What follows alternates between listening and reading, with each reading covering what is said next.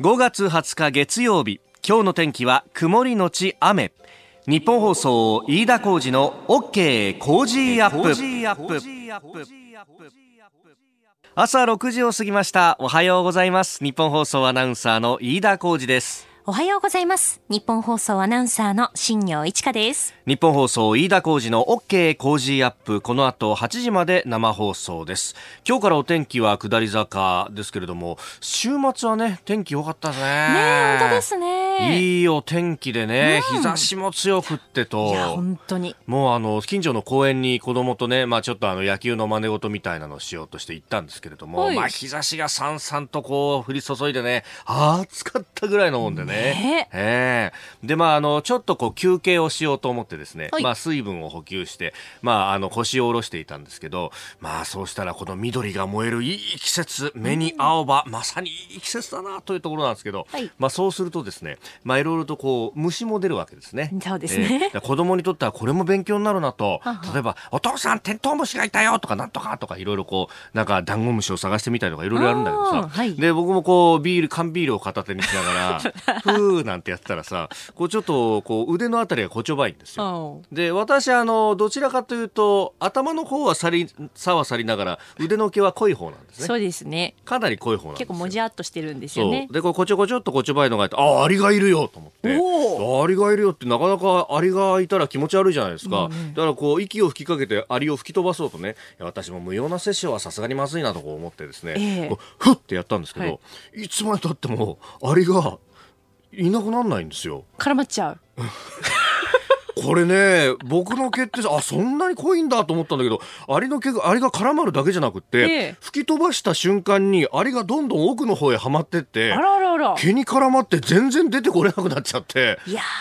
アリさんねこれどうしようっていうぐらい。だからもう一回吹きかけてダメでもう一回フッてやったらまたダメでなんかね5回か6回ぐらい 俺の腕はアリ地獄かみたいなことになってですね。ー飯田さんの毛ってまあ毛深いのもありますけど、ちょっと長いんですよね。あ長いのかねこれあねー。どうやっぱり人に比べるとこの腕毛は長いのかな。ちょっと長めじゃないですか？確かにふさふさしてるなと思うんですけど、ええ。そう。でこれあの僕の毛って上に行けば行くほどですね、腕が、あの要するに肘に近づけば近づくほど、はい。これがあの長くなってる傾向があるんですよどっちかというと。い。や、アリも間違えましたね、取り付く腕を。バカ野郎 俺のこうなんか腕に何がしかの魅力があったからきっとアリだってきたんだよ、上の方確かに3センチぐらいあるよね。これさ吹きかければ吹きかけるほど上の方に行っちゃってさアリもこう泡食ったのか上の方へ上の方へ逃げるわけですよ。より絡まってですね、えええまあそんなこうね、えーいい季節になってきたという。なんかね、もしかしたらあの家庭に飯田さんの腕って必要かもしれないですね、この季節。待って待って待って虫除けに。虫除けに。いかがでしょうか？あるいは埃取りに。いかがでしょうかじゃねえよ。人なんだと思ってる。本当ですよね。この後お8時までの生放送ですね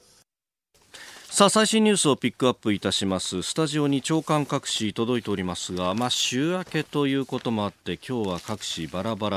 まあ、特集記事が多いなという感じですね。朝日新聞は沈む地銀ということで、えー朝日新聞の独自の調査ですけれどもお地方銀行の経営が厳しさを増していると、まあ、厳しいといううアンケート調査を出しています、まあ、低金利だとか不動産融資もブレーキだとか景気も減速しているとかさまざまな要因が述べられておりますね、えー読売新聞一面トップはあ海上自衛隊の艦艇に OB を起用へと、まあ、特に港などで、えー補給とか、えーそういうようなことをやる艦艇に関しては、えー OB の方を起用してで若者を主力の、まあ、護衛艦とか、えーその辺につけていこうと、まあ、相当人員が逼迫しているということがあるというふうに記事でも指摘されてますし私も取材していても、ええそんな感じを非常に受けます。特に、まあ、あの海上自衛隊に関しては、えー、洋上に何ヶ月も航海に出るというようなこともあるんでそうするとなかなか若い人は集まりづらいというようなことも指摘されています。まあもちろんこれ空だって陸だってね、えー大変さには変わりないと。まあある意味この時期にこういう記事が出てくるっていうのは、まあ、これから骨太の方針が出て何度も申し上げてますが、えー予算編成が行われてという、まあ、その取っかかりの部分がこの5月から6月にかけてと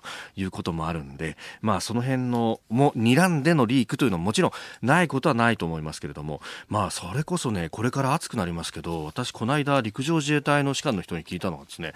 えー、お金がないんで駐屯地のですね宿舎のクーラーがですね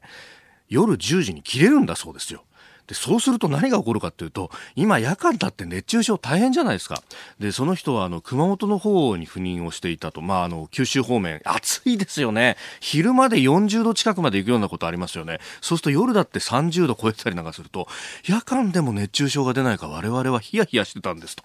いうようなね今そういう状況だということもまあこれは覚えておいた方がいいよなとおまあね、あの防衛費が増えてばかりだなんていうふうにまた、えー、批判が出るとは思うんですけれども必要なところには手当てしないと本当にこれ大変なことになるぞということがあります。でまああ防衛と安全保障の面でいうともう一つこれ読売新聞が国際面で結構大きく報じていたんですけれどもあの、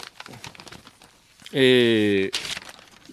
オーストラリアで、えー、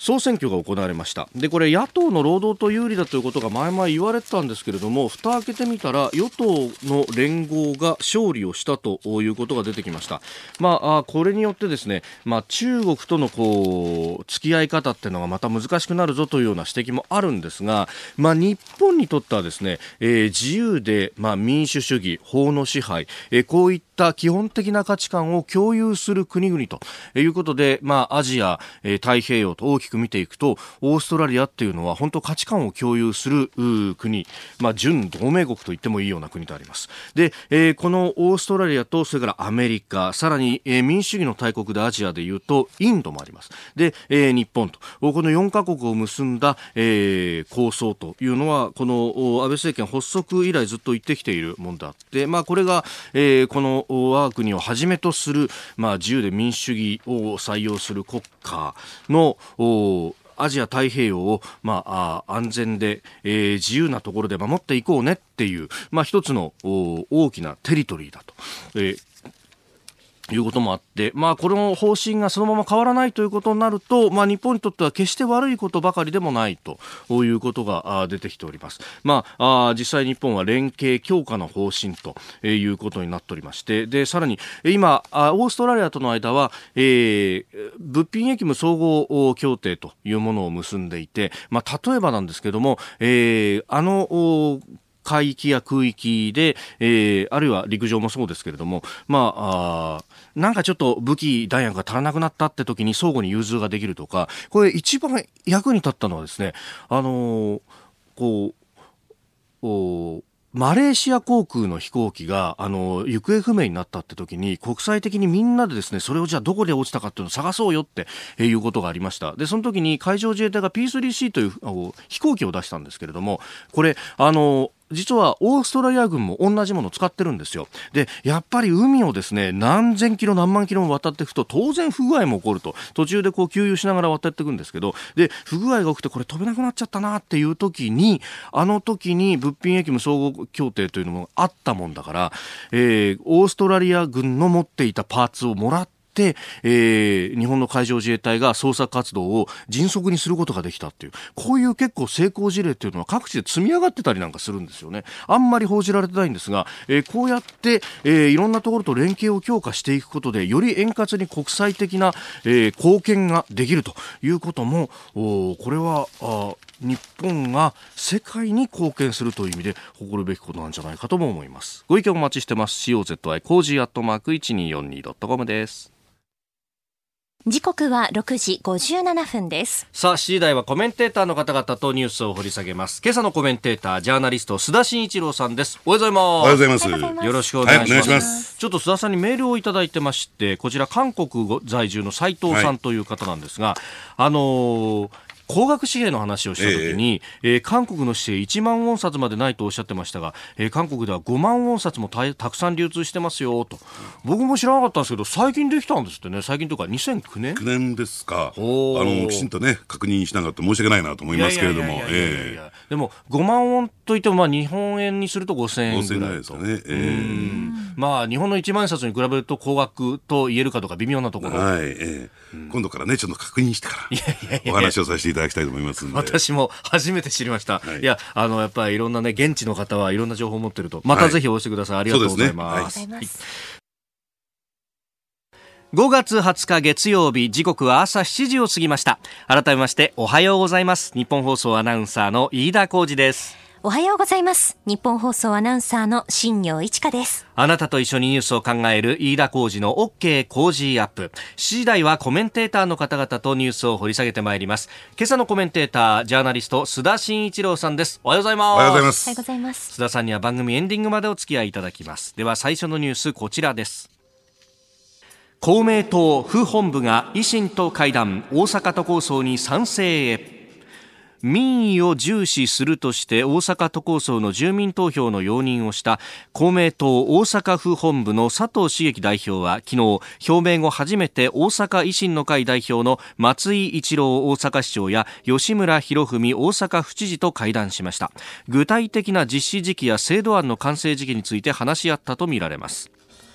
まあ、今までは住民投票はやっていいよというところだったんですが、これ、都構想そのものも賛成へというようなことが出てきました。ええあのーここに至るまでのね、経緯をもう一回ちょっと振り返っておいた方が分かりやすいと思うんですけれども、はい。あのークロス選挙、ダブル選挙に踏み切ったとね、えーそもそもの原因はどこにあったのかというと、それまでは、えー公明党と日本、えー失礼、大阪維新の会はですね、はい。えーこの都構想については協力体制を取りましょうと。そのと協力体制ってどういうものかというと、公明党サイドとしては、えー都構想そのものには反対だけれども、はい。要するに住民投票までは協力しますよということで、その見返りで、まあ、今回初めて分かったわけなんだけれども、ええ。ー衆議院選挙の選挙区において、選挙協力、つまり、えー大阪府下のですね、はい。え4つの選挙区に対して、えー維新は候補者を立てませんよとはい。いうことで、まあ、バーターをやったわけなんですよね。でところがですね、えー土壇場になって、えー住民投票に対しても協力しないと。はい。いうところで問題が、えー、こじれ決裂していったわけなんですよ。まあそれが、えーダブル選挙になったんですけれども、はい。じゃあそうするとね、確かにクロス選挙で、えー大阪維新の会は勝ったけれども、ええ。ー大阪市議会においては、えー2議席足りない。まあはい。厳密に言えばあそう3、あの3議席足りないわけなんですけれども、まああの、それに対してじゃあどうするのかというところで、えー仮にね、えーまあ言ってみれば、えー公明党とし関係を修復しなければ、はいその先ほど申し上げたね、えー衆議院の選挙区をめぐる密約バーターがですね、保護にされてしまうと。はいこれは公明党にとって大きく痛いんですね。で、ですから、ベースとしてはそこがあって、はいそして、まあ、今回、えー関係修復というか都構想に対する協力と。ところがですね、あのー要するに住民投票まで協力しますよということで、やっていくとですね、最後の最後でまた同じことになりかねない。これ1点目ね。はいで、もう一つはですね、えもし仮にですよ、えー今年のですね、夏に、ああのー衆参同日選挙が行われたらどうするのか、はい場合によっては、あのー同時期選挙っていうケースもあるんですよ。秋に衆議院選でも、ええ同じような時期にと。ええでそうすると選挙、国政選挙が終わって、はい。終わった後の住民投票になると、また裏切られるかもしれない、はい。ちゃぶ台返しが行われるかもしれない、ええいやそこに一定程度のです、ね、タガをはめておこうということで、だったら、で都構想そのものについても賛成しろとはい。いうところで迫ってるとあいう、ーですからそこに、えー公明党がば、ね、えベタ折りになった、じゃあその背景にはというと、先ほど申し上げたように、どうもというかですね、はい。えー安倍さん、今どう考えてか分かりませんよ。ただ、えー国会の状況としては解散風が、えー吹き始めてるというところが、えー今回の決定に大きく影響。ですからね、どうなんでしょうね、えー都構想そのものに、ね、えー賛成なのか反対なのか、どうあるべきかというね、えー基本的なことができてない中で、それに賛成するってのも、いかがなものかなって思うんですけどね。まあ中身についてはこれからっていうようなとこえ。えろなのか。そうですね。ええ。うん。まあこのね、えー代表で出てきた佐藤さんだってこの人が国会議員で、はい。しかも選挙区選出でということを考えると、ええ。自分の問題だよっていうことになってくるわけですもんね。ええ。当落の。えーただですね、はい。あの国政の場においてはね、えー日本維新の会と、はい。ねえーこれは国政政党ですね、えー。公明党ってさほど悪くないんですよ。なるほど。ね。うん。で加えてですね、はい。えー松井一、ね、市長ですか、しええ市長はですね、今はい。えー菅官房長官と太いパイプを持っているし、そうですね。もう一点ですね、はい。なるほどなと思ったのは、ええ。えーこれがですね、5月10日なんですが、はい。えー5月10日松井その市長と吉村知事、新知事がですね、はい。二階幹幹事長と自民党の、あれだけどちゃ喧嘩をしていた、そうですよね。二階幹事長と国会内で会談をし、え。えーで、えーまあ言ってみれば、大阪万博等々に対して協力してくださいって言ったら、もう二階会にするよみたいなね、えーこれ昼間じゃなくて今度、夜飯でも食おうじゃないかって、えーー二階さんがそう言い出した。はいこの関係も修復しちゃったもんですから、一気にね、流れが変わってきてるなと思いますね。それすごいですね。あの、市長選で戦った柳本さんって二階派なんですよね。ええだから、そことバチバチやったのにもう修復っていう。いや、ええ政治の世界ってこういうことがあるんですかいやー、だからね、柳本さんのね、はい立場なんてちょっとかわいそう、哀れになってきたなって。もう政界からは点々点という話も出てきておりますが、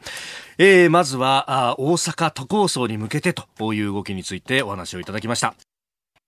おはようニュースネットワーク。東京有楽町日本放送をキーステーションに全国のラジオ局21局を結んでお届けいたします。時刻は7時11分を過ぎました。おはようございます。日本放送アナウンサーの飯田浩二です。今朝のコメンテーターはジャーナリストの須田慎一郎さん。取り上げるニュースはこちらです。トランプ大統領との日米共同声明見送りへ。日米両政府は安倍総理が今月下旬に来日するトランプ大統領と会談した際共同声明の発表を見送る方向で検討に入りました。今月27日来週の月曜日に会談を行う方向で調整していますが貿易交渉と北朝鮮対応で日米の立場に隔たりがあるため合意に達するのは難しいと判断しました。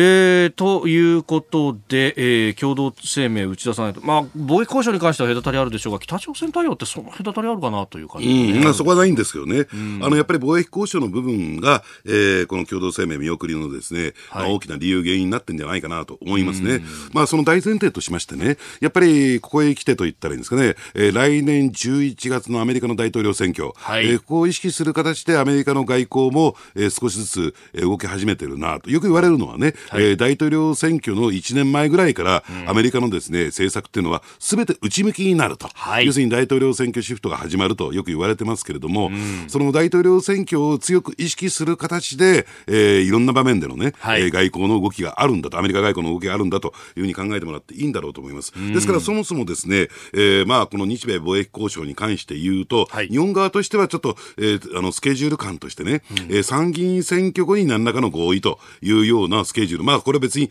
えー選挙を意識してのっていうことではなくて、はい。えーむしろ交渉のね、えーかかる時間と言ったらいいんですかね、えーそのことを意識すると、そのあたりになるのかなというふうに考えていたんですが、はい。アメリカはですね、トランプ大統領はいきなり、ええ。この日米首脳会談で最終合意をと、はい。い、うことを一旦言い出しましたよね。ええ。で、そこで、えー日米間で何らかの合意を得て、そしてアメリカ側が、えー何らかのですね、メリットと言ったらいいんですかね、まあ、手土産を携えて、はい。アメリカ国内で、えーそれをですね、あのなんていうんですか、その有権者に示すというかですね、はい。えーことが、えーしたかったっていうのはトランプさんの本音だと思うんですよ。ただ、どう考えても物理的に、はい。えーそれはスケジュール的に間に合わないということもあって、ええ。ただ、えーここで何らかの共同声明を出してしまうと、要するにそこが、えー一つのその区切りというせ結節点になってしまうのでね、それに対していろいろとこう国内の批判であるとか、はい。あるいはお、えートランプさんのですね、支持層からの批判というのが、えー出てきかねないということもあって、だったら、はいあのー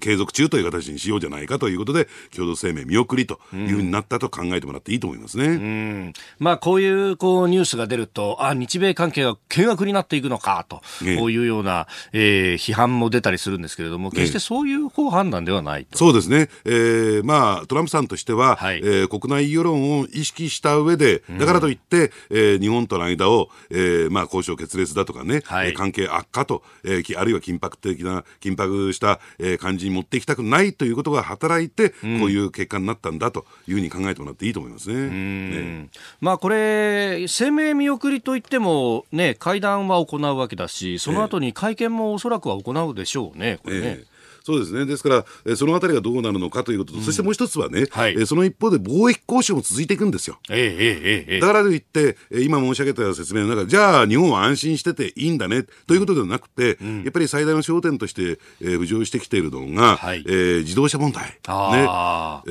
ーこれをどう、えーただ単純に投資だけではね、はい。えーこれはトヨタ中心にですね、えーアメリカ国内への投資を、えーすると言ってるけれども、これだけじゃアメリカは納得しない。はい。で、もう一点、ちょっと隠れテーマがあるんですよ。ほうほうえーそれは何かというと、為替問題。ああ、為替。ええはい。だから、その為替条項といったらいいんですかね、はいえー為替に関する一定程度のですね、えーブレーキといったらいいんですかね、制限を、要するに、えー求められるのかどうなのか、はいこのあたりが水面下の動きが全く見えてなくて、ええこれ決着済みではないと思うんですよ、日米間で。アメリカは常にちょっと日本の円安誘導に対して、はい。えー深い感っていうのを持ってますからね、特に中国に続いて日本に対して、えーその辺に対してはですね、えー非常に強い懸念を持ってますから、はい。これが、これなぜか不思議なことにええ。出てきてないんですよ。確かにそうですね。ええ。あのー安倍総理が訪米する直前ぐらいに、まあ、無入信財務長官が、はい。まあ、為替条項も、まあ、交渉の中に入るんだみたいなことを言い、ええ。その後なんか、無入信さんと麻生さんの間でやるみたいなことぐらいが伝わってきましたけど、ええ。実際どういう話し合いが行われてるのかは一切出てこないですね。だからね、これは決着がついてないんじゃないかなと。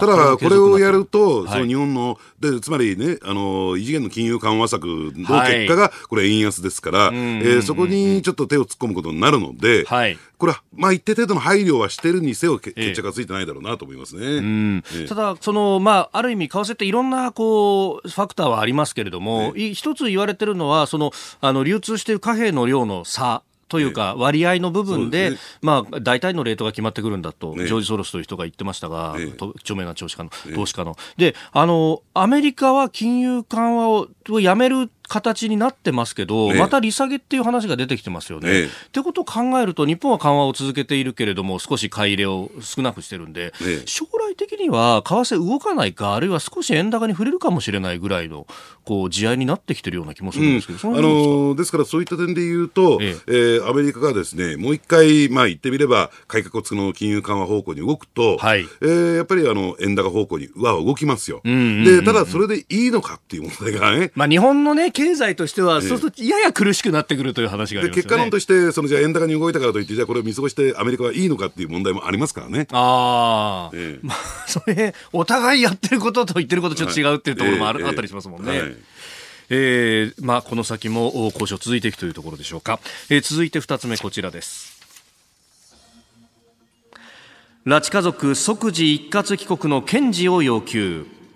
安倍総理は昨日北朝鮮による日本人拉致問題に関する国民大集会で挨拶し解決に向け無条件での対話を改めて意欲を表明しました。残念ながら日朝首脳会談が行われるめどが立っていないのは事実だとも説明し粘り強く取り組む姿勢を示しております。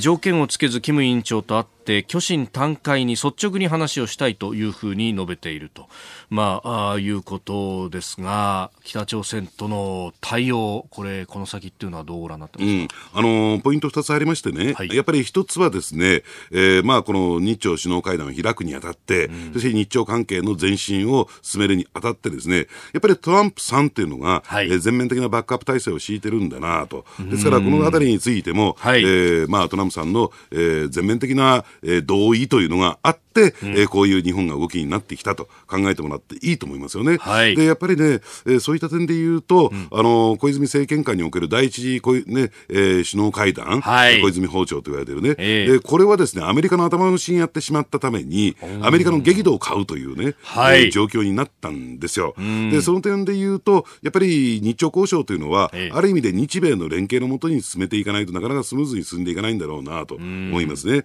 でこれが1点と、はい。でもう1点がですね、あの実はね、その小泉訪朝の時なんですけど、第1次、第2次ともにですね、はい。えー、キム・ジョンイル、えー総書記とね、えーはい。まあ、えー会談を開いて、その後、一家ですね、拉致問題が解決に向かったかのように、えー表面的には見えるんですが、はい。その一方で水面下の交渉っていうのもあったんですよ。それは何かというと、えー、この拉致事件といってるんですかね、拉致をですね、牽引したのは、うん、えー、北朝鮮の、えー、工作機関、情報機関なんですね。はい、で、そことの、えー、実は日本は水面下のやり取り、第一次、第二次、ちょっとパイプが違いますけどね、やったんですよ。だからこれ、それが車の両輪になって、はい、つまりトップとその工作機関のトップね、うん、えー、ことの、えー、調整が進んだために、はい、拉致問題の解決に向かっていった。この鉄を踏むんであるならば、はい、要するに、えー、今回のですね、安倍安倍さんのその交渉で拉致問題が解決方向に向かうためには、そういった工作機関、情報機関との、えー、水面下での交渉が必要になってくるんですね。ただね、私がずっとこれ、もう相当しゃかり気になって取材してるんですが、はい、そのあたりの接触が行われてる節がないんですよ。日朝間で。あまだそこまで行き着いてはいない、ええ、なんか、あのまあ、日本で情報機関って、まあ、表向きはないことになってますが、え、その内閣情報調査室というところ、そこの、まあ、トップが、あのここのとこはあんま報道出ないですけど、ちょっと報道されてますよね、ハノイであったとか、うん、あるいはこうモンゴルのウランバートルであったとか、北村、情報官が、え行って会ってるというのは、あこういう情報が漏れてきちゃってるってことは、どういうことだって僕、思ったんですけど、このあたりっていうのは、あんまり進んでないってことなんですか？そうですね、だから向こうサイドから一つは情報思われている、でもう一つはですねそのカウンターパートナーが、はい、えー、そのね、向こうの情報機関のトップではないってことなんですよ。なるほど、そこまでまだ行き着いていないということなんですね。えーだからそこの綱引きが行われてるんだろうなと。ですから、そこがですね、もっともっと、えー、つまり、えー、小泉政権下で、ね、事態が解決に向かったような、はい、えー、形での接触がまだ、あるいはパイプがですね、まだ構築できてないっていうところが、ちょっと一つ、えー、懸念されるっていう心配されるところじゃないかなと思いますけどね。うんその辺っていうのはもうあらゆるルートをたどってやってるところなんですよね。えー、そうですね。ええまあ、どこまで、そう、でもそれが行かないと、やっぱあの国っていうのは、こう外務省ルートっていう、その外務省と向こうの外交部のオフィシャルよりも、工作機関とかの方が、いろんなものを動かす力があるってことなんですね。えー、ですから、えー、向こうの外務省っていうのは、うん、ほとんど力ありませんから、うん。一連の問題に関して。はい、ね、あのですから、そこが肝、つまり工作機関情報あの戦時下っていう意識ですからね。戦時下、ええ、そうか、そうすると軍であったりとか工作機関とかそういうところが、ええ、発言力が大きくなってくると。そうなんですね。ええ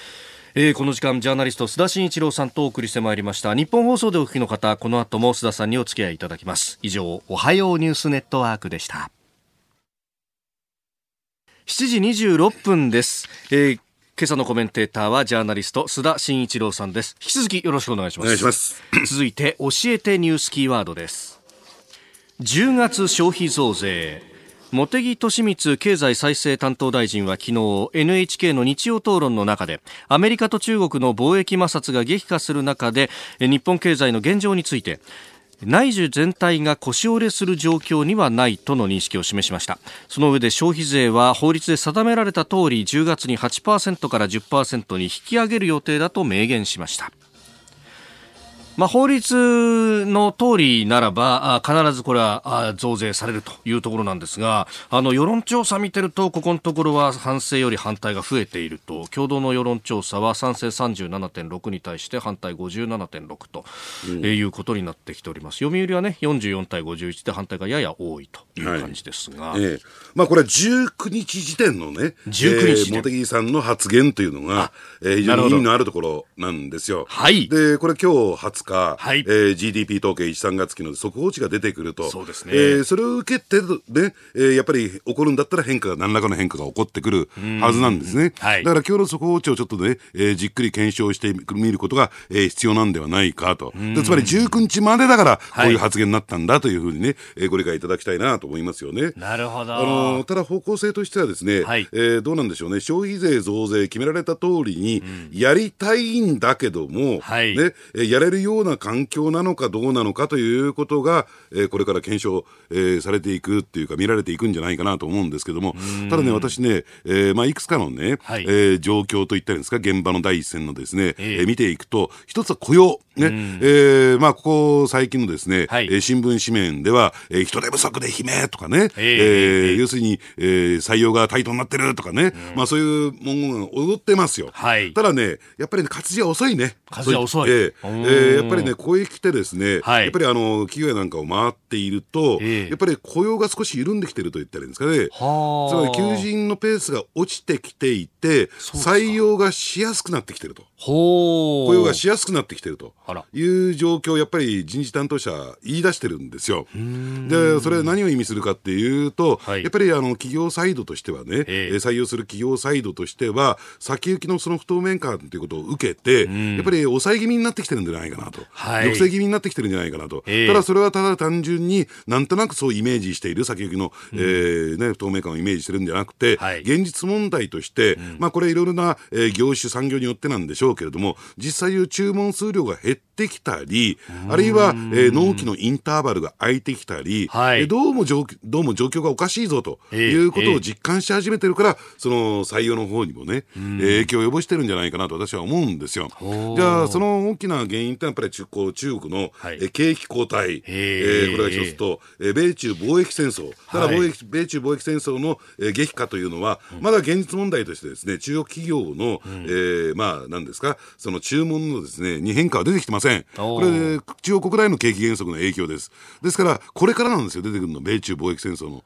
激化。つまり、えー全製品に関して、はい。えーそれこそ25%の追加関税の影響が出てくるのは、これから。ん。ね、ですから、その点を考えると、はい。やっぱりどの程度のこれ影響が及んでくるのかね。ええーそのあたりで、この消費税増税の、えーもう、あの、上げるかどうかの判断も出てくるんじゃないかなと思いますけどね。まあ、いずれにしても今日の GDP 統計、これは、えーまあ、言ってみれば中国の景気減速の影響をもろにかぶってますから、ええこれはどの程度出てくるのかっていうのに注目してもらいたいなと思いますね。うんでもまあことほどさようにやっぱりその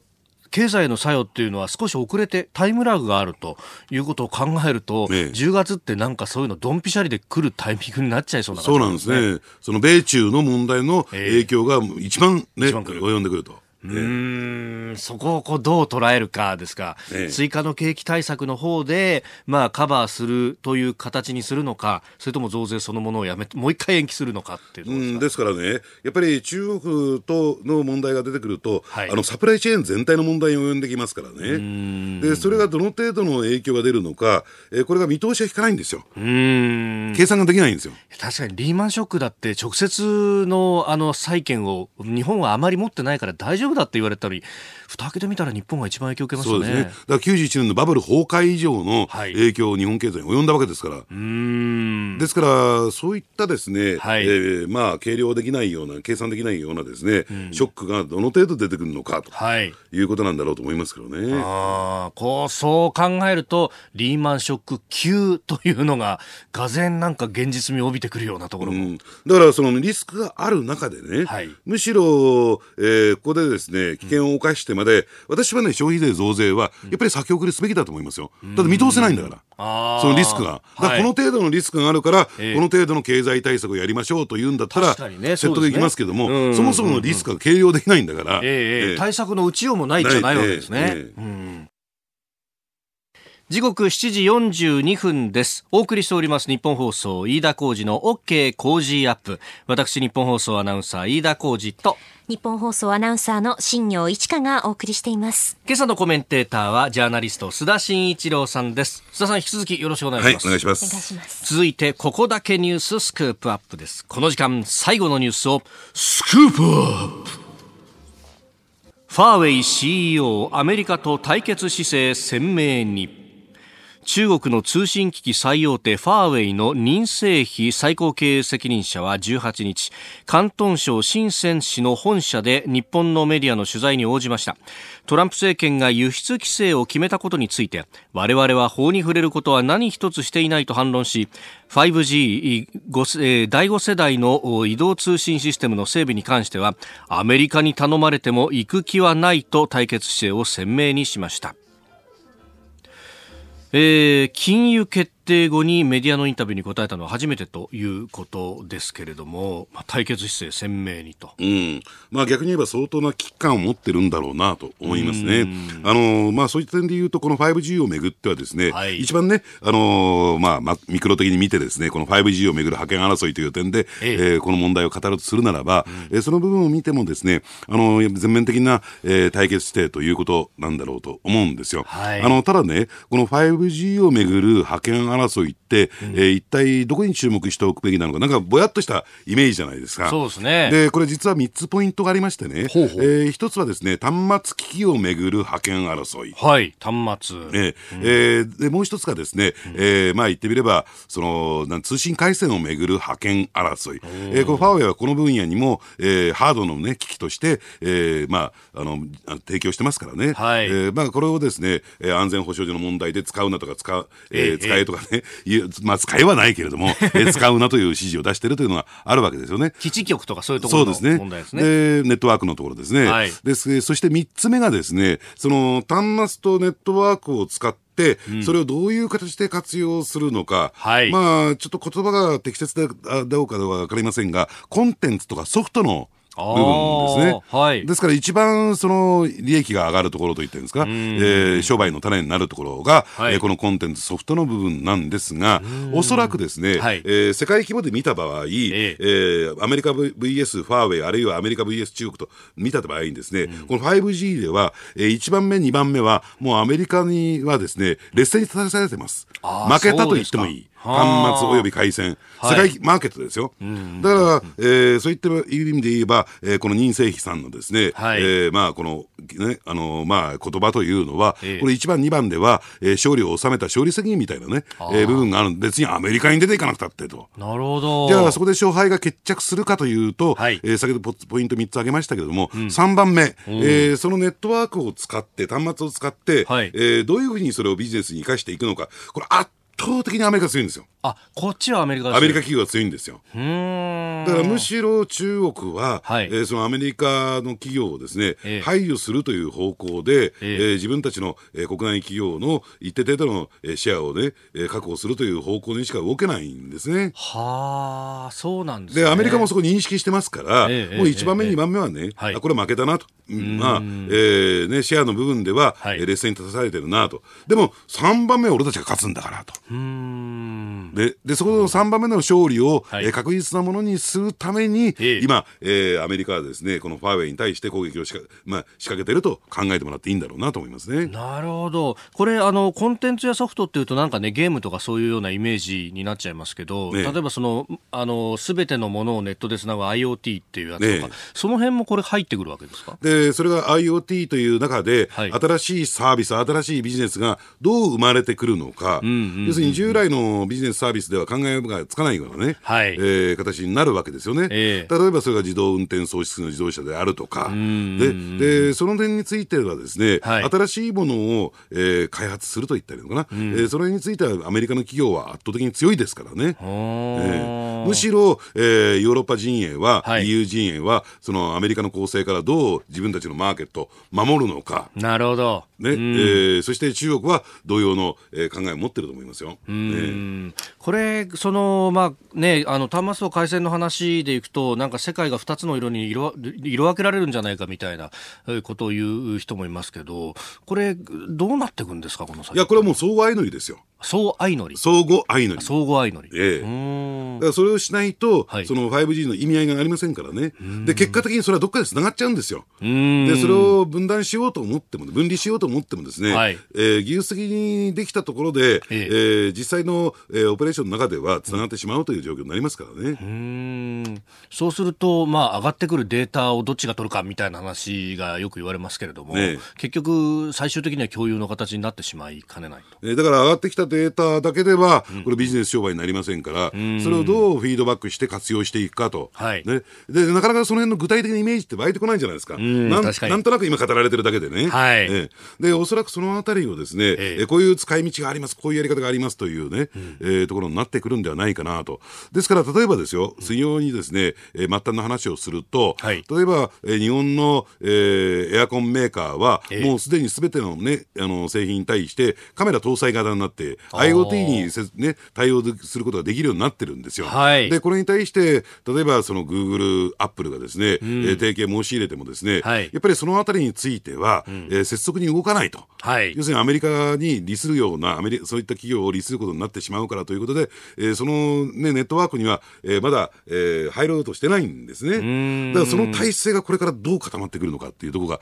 一つポイントではないかなと。それがいよいよこの 5G というね、はい。えー流れになったった時に、ええだから、ええエアまあ、エアコンだけじゃないけどか各種家電製品のはい。搭載されているカメラと、そのネットワーク回線を通じてじゃあどういうこれがサービスをもたらすのかビジネスをもたらすのかっていうところが一つ注目なんだろうなと思いますね。まあ、いい方でこう解釈すると、あの、家庭内での動きも分かれば、こう何が足らないとか、そういうのを全部事前にこう情報で教えてくれるとか、ええ。知らぬ間に届けてくれるとか、ええ。そういう便利さになるんでしょうけど、ええ。一方で、こう全部が筒抜けになっちゃう社会になるかもしれないと。ええでただその一端としてはね、ええあの例えばぜひねあのチャンスがある方は見ていっていただきたいんだけども、あのシアトルにですね、はいえここはねあのあれですよねあのねネットあのインターネットのですね販売大手のですね、アマゾンが本社があるところですよね。はいでアマゾンショップがあるんですよ。へえ。で全くですね、え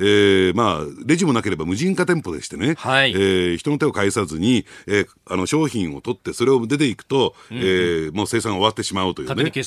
で、とこれは別にですね、えー IC チップが埋め込まれてるわけじゃない。はい。人間の行動、えーそしてその店舗内にどういった、えー商品が並んでるのか、い。その行動パターンをカメラが読み取ることによって、何をいくつ買ったのかがわかるんですよ。うーん。あれなんかあの棚から手取って戻したのもちゃんとデータとして把握してるらしいですね。そうなんですね。なんでって戻したんだろうみたいなことまで分析してるっていう話を聞いて、ええ。それもマーケティングに生かしてるわけですか？そうですね。で、あそれで、えーあれはまあパイロットショップですからね。はい。それが 5G の世界になると、ああ。あらゆる局面に及んでくると。だカメラで行動見てるんですよ、あれ。コンビニとかも全部。そうですね。まあ中国なんか無人コンビニとか出てるらしいって話ありますもんね、はあすごい世界がやってくるっていう。